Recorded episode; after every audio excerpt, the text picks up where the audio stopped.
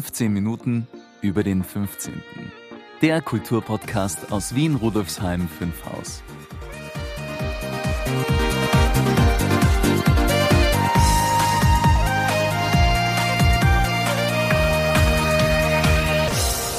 Der Pfadfinder lebt einfach und schützt die Natur. Die Pfadfinderin nützt ihre Fähigkeiten.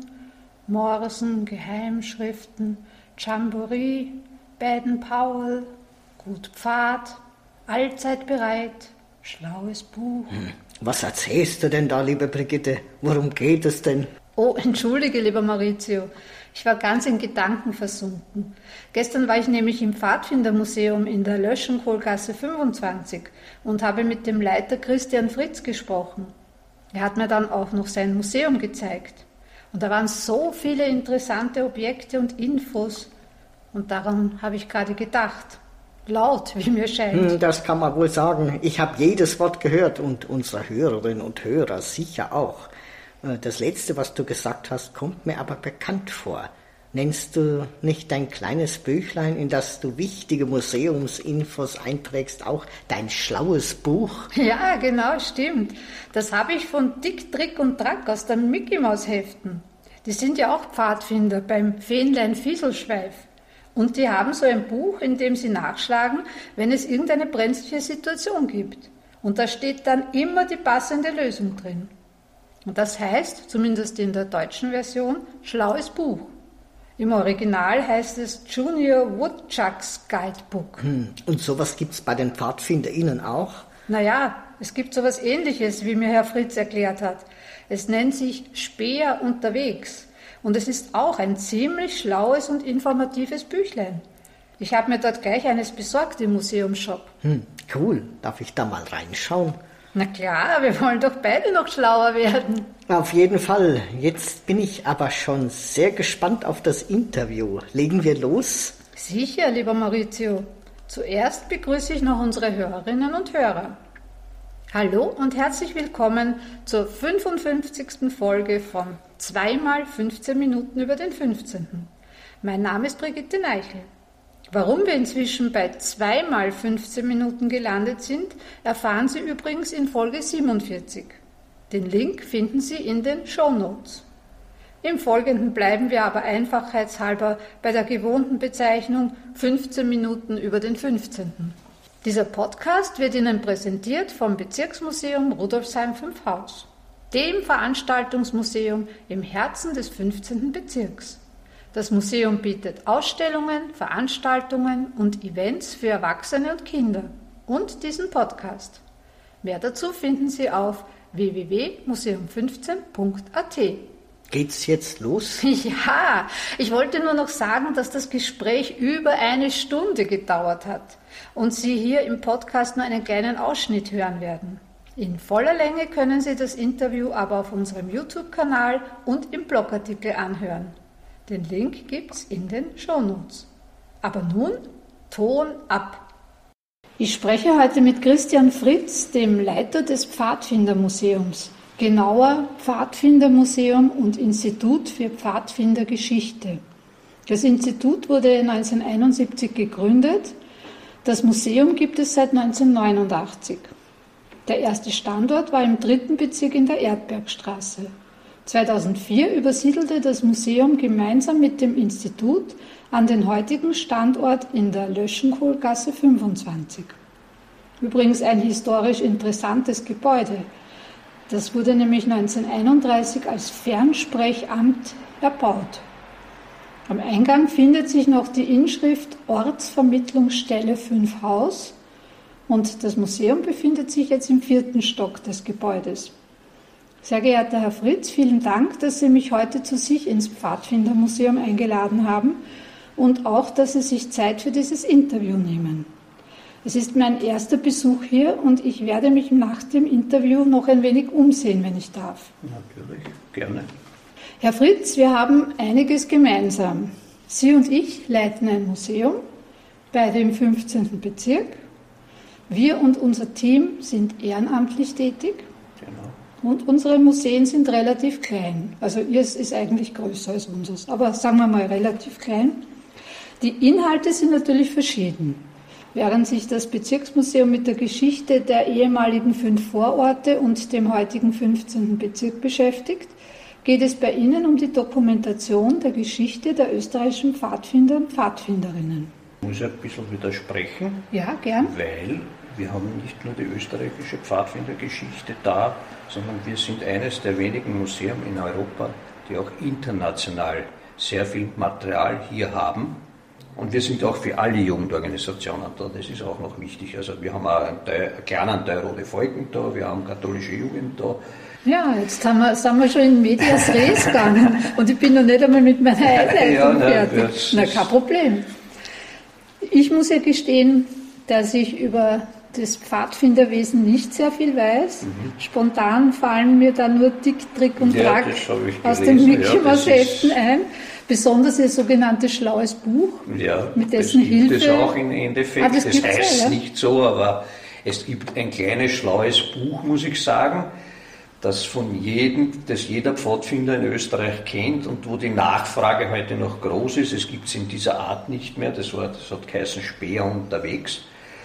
Und dieses Speer unterwegs äh, war für eine Stufe eigentlich gemacht, die 10- bis 13-Jährigen aber wurde eigentlich dann bis, ich sage einmal, bis zum Rohbau, also bis 21 und auch noch von den Pfadfinderleitern, wie es heute heißt, für das Pfadfinderführerkassen, Pfadfinderleitern verwendet. Mhm. Gerne verwendet, weil es ist sehr umfangreich, es ist alles drinnen, es ist von der Geschichte was drinnen, es ist es ist äh, sämtliche Pfadfindertechnik drinnen und das Knoten. ist genau das, ah, ja. Pfadfindertechnik, ja. das ist genau das, was Sie angesprochen haben mit schlauen Buch. Ich sage dazu, das ist unser schlaues Buch. Ja, aber auf jeden Fall bin ich mir sicher, dass ich nach dem Gespräch mehr weiß. Ich weiß ja jetzt schon mehr. Kommen wir zum ersten Fragenteil. Was genau, Sie haben es ja teilweise schon beantwortet, aber machen wir es jetzt so chronologisch. Was genau sind die PfadfinderInnen? Seit wann gibt es sie? Und wie verlief die Geschichte bei uns in Österreich? Ja, bei, also 1907 auf der Insel Braunsee hat Baden-Paul ein Lager probiert. Was damals Besonderes war zu dem Zeitpunkt, war, dass er probiert hat, alle Schichten, also arme, reiche, äh, Mittelschicht zusammenzubringen. Die Politiker haben ihn damals belächelt in England, auch die Königin und der König haben ihn belächelt weil sie haben gesagt, das kann nicht funktionieren, arm, reich, das geht nicht. Aber er hat sie nach seinen Fähigkeiten eingeteilt. Das ist das, was wir heute auch noch machen in unserem System drinnen, die Kinder und Jugendlichen nach ihren Fähigkeiten zu beurteilen. Also einer kann zum Beispiel gut schreiben, der macht halt, schreibt halt das Logbuch. Ja.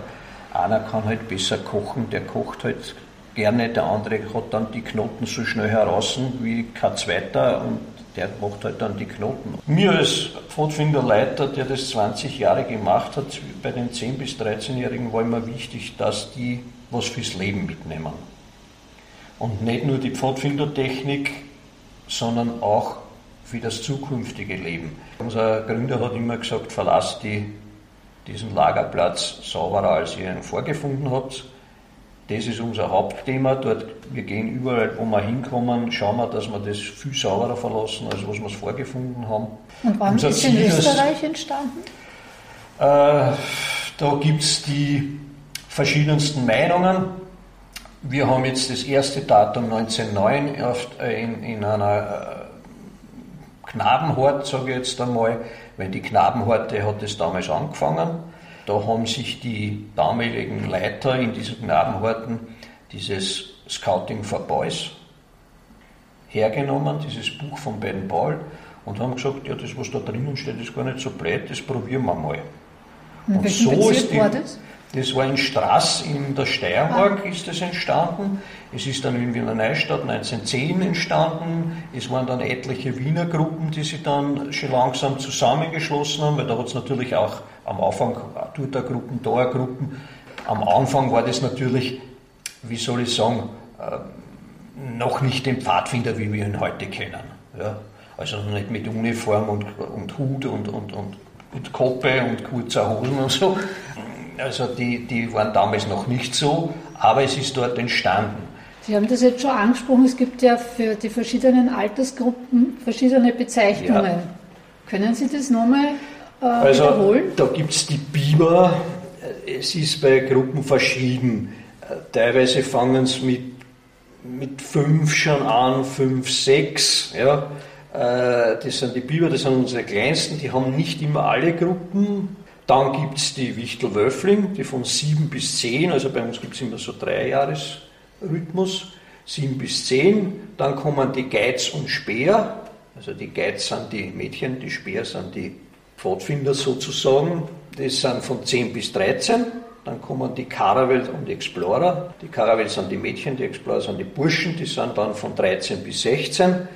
Und 16 bis 21, das 21 ist das internationale Alter für Rover und Ranger. Also Ranger und Rover. Ranger sind die Mädels, Rover sind die Burschen.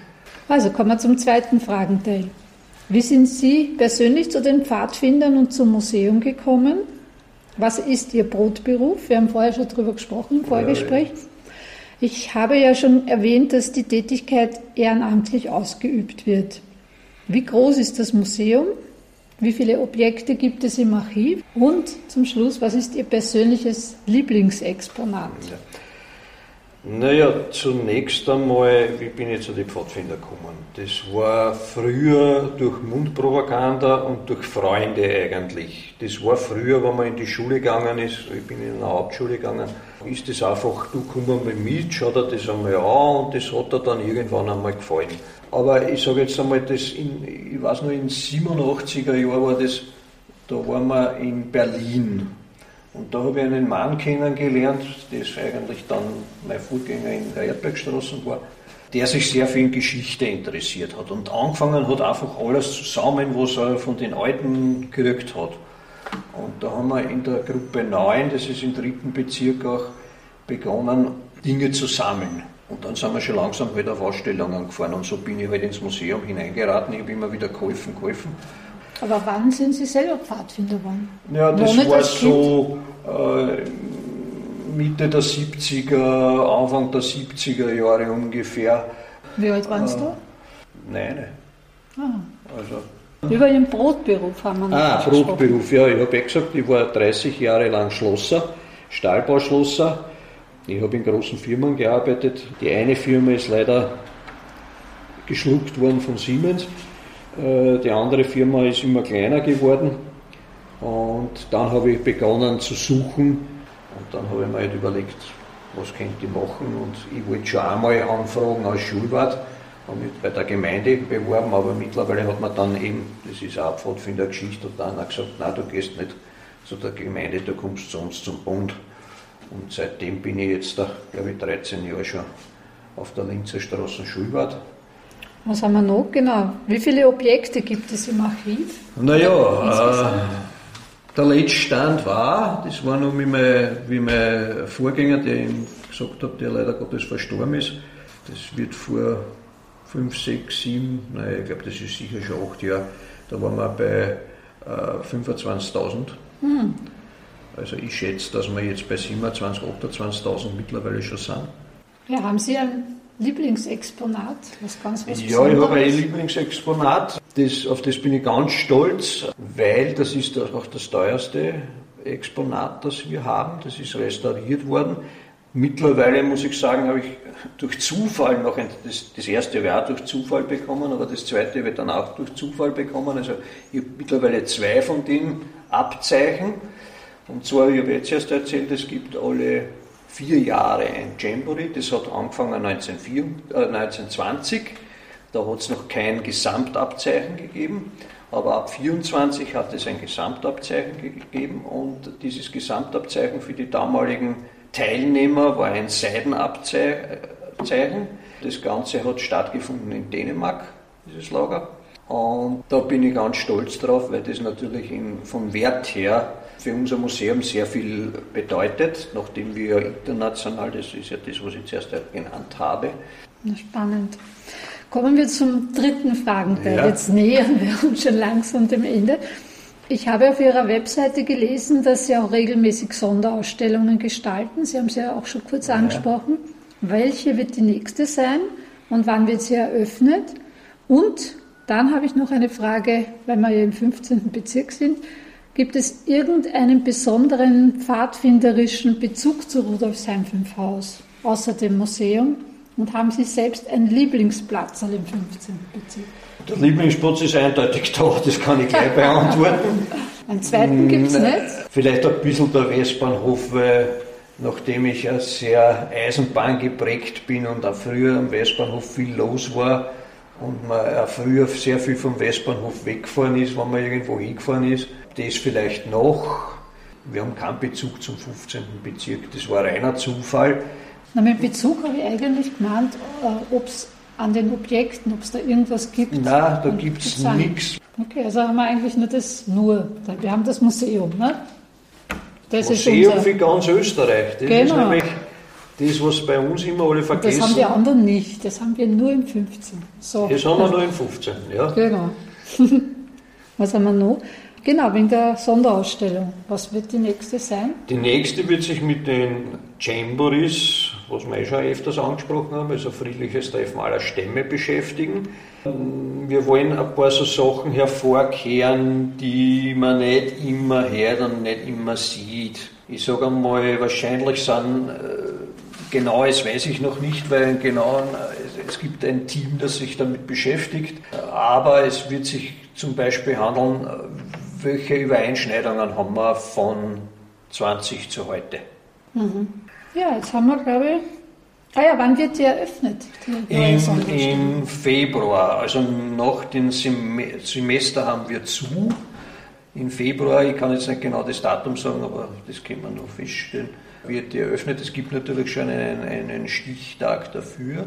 Bis dahin wollen wir fertig sein. Lieber Herr Fritz, Vielen Dank für das spannende gerne, Gespräch. Gerne. Alles Gute für Ihr Museum und gut Pfad. Dankeschön. Dankeschön. Das habe ich mir ja schon gemerkt und gelernt. Für euch dasselbe natürlich. Dankeschön. In unserem Sinne. Ja, sehr spannend. Herr Fritz ist ja eine wahre Wissensfundgrube. Ich muss mir unbedingt die Langfassung anhören. Allein in der Kurzversion habe ich auch schon so viele Dinge neu gelernt. Das zahlt sich sicher aus. Und auch ein Besuch im Pfadfindermuseum ist sehr zu empfehlen. Alle Infos dazu finden Sie wie gewohnt in den Shownotes und auch im dazugehörigen Blogartikel. Jetzt geht's aber weiter mit unseren Grätzl-Korrespondentinnen Karin Nord und Karin Süd. Stimmt's, liebe Brigitte? Ganz genau, lieber Maurizio. Und worüber werden die beiden diesmal berichten? Karin Süd, Karin Elise Sturm, war im wilden Westen unterwegs genauer im Wild im West. So nennt sich ein Projekt eine Zwischennutzung in der Marie-Hilfer-Straße 166 bis 168. An Samstagen ist da immer ein Flohmarkt. Und den hat Karin besucht und gleich auch mit der Organisatorin gesprochen. Das ist ja witzig. Karin Süd ist im Wild im West. Wie geht das denn? Ja, das ist in der Tat ein wenig verwirrend. Wenn man nur den 15. Bezirk betrachtet, haben wir oberhalb der Westbahn den Norden von Rudolfsheim 5 Haus und unterhalb den Süden. Wenn man aber ganz Wien betrachtet, liegen wir als 15. Bezirk im Westen. Daher ja auch der Name Westbahn. Verstehe. Karin war also gleichzeitig im Süden und im Westen. Ja, genau, so kann man das sagen. Und wo hat es Karin Nord diesmal hin verschlagen? Karin Martini nimmt uns wieder einmal auf einen Spaziergang durch den Norden von Rudolfsheim 5 Haus mit. Wie immer der Hinweis an Sie, liebe Hörerinnen, lieber Hörer, die Interviews und Berichte unserer Grätzl-Korrespondentinnen sind teilweise gekürzt. Sie hören sogenannte Grätzl-Flashes. In voller Länge können Sie die Kretzel-Korrespondenzen sowohl im Blogartikel als auch auf unserem YouTube-Kanal, dem BM15 Channel, anhören. Die Links gibt es, wie gewohnt, in den Shownotes. Wir beginnen mit Karin Elise Sturm, Southie. Wie geht es dir im Wilden Westen?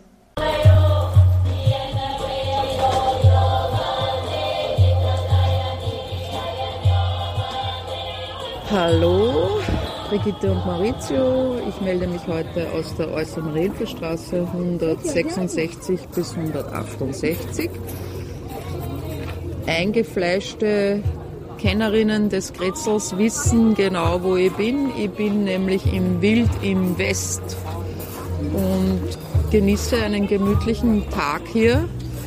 Also Tag, aber ich bin jetzt schon ein paar Stunden bin ich sicher da, weil es ist Flohmarkt und da kann man sich dem speziellen Flair dieses Ortes nicht entziehen. Ganz bunte Truppe von jungen, älteren, sehr sympathische Leute. Man merkt, die, die verstehen sich gut untereinander. Gute Stimmung und schöne Sachen. Wild im West ist eine Zwischennutzung. Das heißt, Brache nennt man das, glaube ich.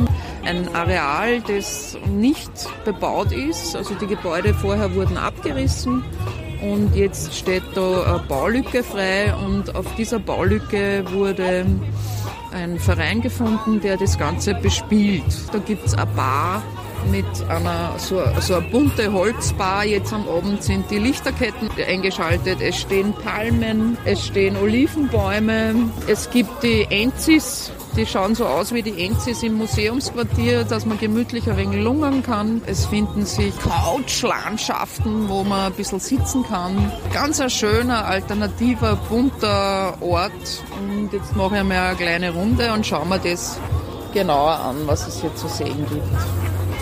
Ah, hallo, ich sitze jetzt gegenüber einer jungen Frau hier im Wild im West und ihr Name ist Lisa. Die Lisa organisiert den Flohmarkt. Ich bin total glücklich, dass ich die jetzt getroffen habe, Lisa. Ganz zufällig, das war ja nicht geplant. Geh bitte, erzähl uns einmal, wer du bist und was du machst und dann reden wir vielleicht kurz über den Flohmarkt. Genau, also ich bin die Lisa, ich bin 21 mittlerweile. Ähm, ich komme eigentlich aus Deutschland, bin zum Studieren hergekommen, Politikwissenschaft und mache nebenbei eben noch, um halt ein bisschen Geld dazu zu verdienen, ähm, hier den Flohmarkt zusammen mit meiner Mitbewohnerin Toni. Okay.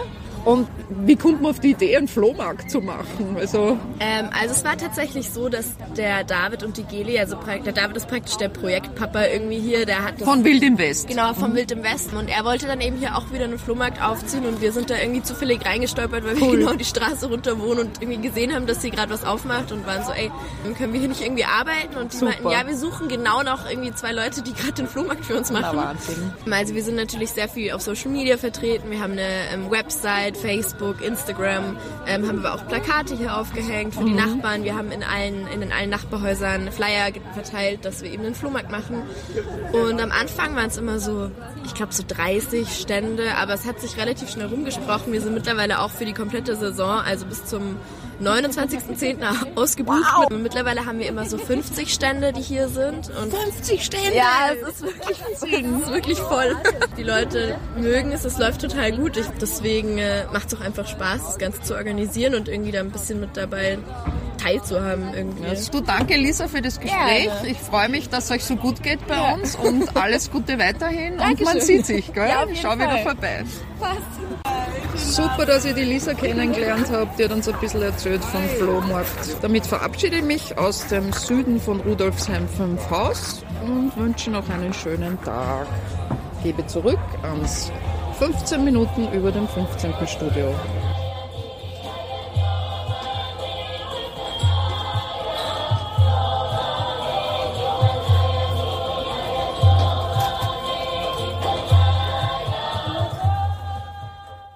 Karin. Danke für deinen Bericht. Tschüss und bis zum nächsten Mal. Okay, ciao, Brigitte. Vierte. Und jetzt zu Karin Martini, Nordi. Liebe Karin, wohin entführst du uns diesmal? Hallo Brigitte und Maurizio, liebe Hörerinnen und Hörer. Heute möchte ich Ihnen die Holacher Gasse vorstellen, die vom Norden kommen, von der Schmelz direkt zum Rustensteig führt über den man auf die schönste Weise über die Westbahngleise in den Süden des 15. Bezirks gelangt. Ich kenne die Holocher Gasse nun schon recht lange.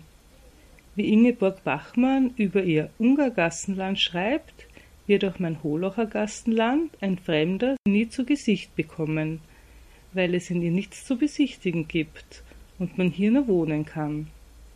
Es gibt, und das ist leicht zu erraten, viel schönere Gassen in Wien auch wenn die Holocher Gasse noch nicht Einzug in die literarische Welt gefunden hat und ihr auch noch kein musikalisches Denkmal wie der Hommerschmidt-Gossen, Hainburger Straßen oder Rodertstraßen gesetzt wurde, lohnt sich ihre Erkundung. Kommt man von der Überseestraße, befindet sich auf der linken Seite eine Anfang der 30er Jahre errichtete Wohnhausanlage. die auf den ersten Blick nicht vermuten lässt, dass sie unter Denkmalschutz steht.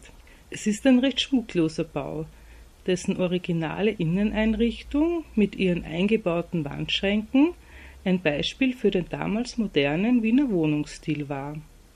Wenn Sie ein paar Schritte weitergehen, kommen Sie nach Klein-Wien. Ein Wohnhauskomplex in der Holocher Gasse 32 bis 38, der 1914 erbaut wurde. An seiner Ecke zur Plunkergasse befindet sich ein Ornament, auf dem sein Name von zwei Putten gehalten wird. Und auch gegenüber befindet sich eine Reihe von Zinshäusern, deren Erscheinungsbild von Blumenkörben an den Fassaden geprägt ist. Der einheitliche Stil wird heute aber durch zahlreiche Dachgeschossausbauten gebrochen, deren Bauarbeiten die Holocher Gasse die letzten Jahre geprägt haben. An dieser Stelle lohnt auch ein Blick nach Norden zum Kahlenberg und nach Süden zur Pfarrkirche Rudolfsheim, der auch in der Nacht einen besonderen Reiz hat. Und die vielen Souterrain-Lokale geben einen Einblick in ein vielfältiges Treiben, das auf den ersten Blick nicht sichtbar ist. Sie werden etwa von einem Spieleverein, einem Motorradclub, Künstlerinnen und kirchlichen Vereinigungen aus der ganzen Welt betrieben und bringen zu den verschiedensten Zeiten die verschiedensten Menschen in diese Gasse. Um dann weiter zur Pfarrkirche Rudolfsheim am Kardinal-Rauscher-Platz zu kommen, der die Holocher Gasse in ihrer Mitte teilt, muss man die Hütteldorfer Straße queren, was im Regenverkehr immer ein bisschen eine Herausforderung ist. Hat man die aber einmal geschafft, bietet das Café Z einen gemütlichen Platz zum Verweilen mit Blick auf die Kirche. Von dort ist es auch nicht mehr weit zum Rustensteig, wo man sich einen Sonnenuntergang nicht entgehen lassen sollte. Wenn Sie Lust auf weitere Spaziergänge bekommen haben, dann können Sie gerne Karin Süd und mich bei einem Spaziergang der Agenda Rudolfsheim 5 Haus am 18. Oktober begleiten. Wir starten um 18 Uhr beim Brunnen am Marischplatz und werden bis zum Beats and Beans im südlichen Teil spazieren. Damit gebe ich zurück an das 15 Minuten über den 15. Studio. Danke, liebe Karin, für den stimmungsvollen Spaziergang im Norden von Rudolfsheim 5 Haus. Baba, Karin, und bis bald. Baba und bis zum nächsten Mal. Wieder mal sehr interessant, was unsere Grätzl-Korrespondentinnen da audiomäßig gezaubert haben. Ja, die zwei haben es echt drauf. Maurizio, haben wir es im Museum auch so gut drauf im Oktober und Anfang November? Aber sicher, liebe Brigitte, wir haben es doch immer gut drauf. Am 15. Oktober ab 19 Uhr ist wieder Podcast Party Time im Museum. Wir lauschen der aktuellen Podcast-Folge, gern auch anderen, wenn gewünscht, und dann geht's wieder ans Feiern, Kennenlernen und Vernetzen. Am 21. Oktober ab 17.30 Uhr bekommen wir im Rahmen unserer Rubrik Bezirksmuseen stellen sich vor Besuch aus dem vierten Bezirk und zwar vom Museumsleiter Philipp Maurer. Er wird uns über Politik, Kunst, Verkehr, Gesundheit und Hygiene auf der Wieden berichten. Und am 29. Oktober, Achtung, das ist ein Samstag, ab 13.30 Uhr beginnt ein Bild zu sprechen. Und zwar das Gemälde von Hermann Klingsbögel mit den Stephanieseelen, ein Vergnügungsort, der sich bis 1955 in der Hütteldorfer Straße 73 bis 75 befunden hat. Dies ist ein Workshop für Kinder von sechs bis neun Jahren und zwar im Rahmen des Kinderkunstfestes. Anmelden können Sie sich für alle Angebote auf unserer Webseite www.museum15.at-veranstaltungen. Für den Kinderworkshop melden Sie bitte nur das jeweilige Kind an. Und was gibt's in der nächsten Folge von 15 Minuten über den 15. liebe Brigitte? Im November ist unsere Kollegin Eva Müller zu Gast. Sie hat in den letzten zweieinhalb Jahren an einer Broschüre über einen historisch sehr interessanten Teil des 15. Bezirks gearbeitet. Und dieser Teil ist in unmittelbarer Nähe des Amtshauses, in dem sich auch das Bezirksmuseum befindet. Um nicht zu sagen genau an dieser Stelle. Über ihre Arbeit an der Broschüre und die vielfältigen Hindernisse, die sich ihr in den Weg legten und wie sie diese mit Beharrlichkeit überwunden hat, wird sie in der nächsten Folge berichten. Wird sicher ein außergewöhnliches Audioerlebnis. Davon kannst du fix ausgehen. Lieber Maurizio, wir kommen wieder zum Ende dieser Folge. Vielen Dank für deine Unterstützung. Es ist mir wie immer ein Ehrenamt, liebe Brigitte. Ciao. Baba Maurizio. Ja, liebe Hörerin, lieber Hörer, Rudolfsheim 5 Haus hat viel zu bieten. Machen wir was draus, gemeinsam. Wenn Sie Ihr Wissen über die Geschichte des 15. Bezirks erweitern möchten, wenn Sie kulturelle und gesellschaftspolitische Themen schätzen, wenn Sie gespannt auf interessante Menschen und Themen aus Vergangenheit und Gegenwart im 15. Bezirk sind, dann sind Sie bei uns richtig. Besuchen Sie unsere Ausstellungen und Veranstaltungen im Museum, verfolgen Sie unsere Aktivitäten auf unserer Webseite, unserem Blog, unserem YouTube-Kanal und auf Facebook, Instagram und Co. Infos und Links finden Sie in den Show Notes. Wir sind auch gespannt auf Ihre Kommentare und Anregungen. Ich freue mich auf die nächsten spannenden zweimal 15 Minuten bei 15 Minuten über den 15. und verabschiede mich mit der anregenden Musik von Nigora und der berauschenden Stimme von Michael Stark. Auf Wiederhören. Ich wünsche Ihnen einen wunderschönen Tag, wann immer Sie diese Folge auch hören. Ihre Brigitte Neichel. Das war eine weitere Folge von 15 Minuten über den 15. Infos und Links finden Sie in den Show Notes und auf www.museum15.at slash podcast.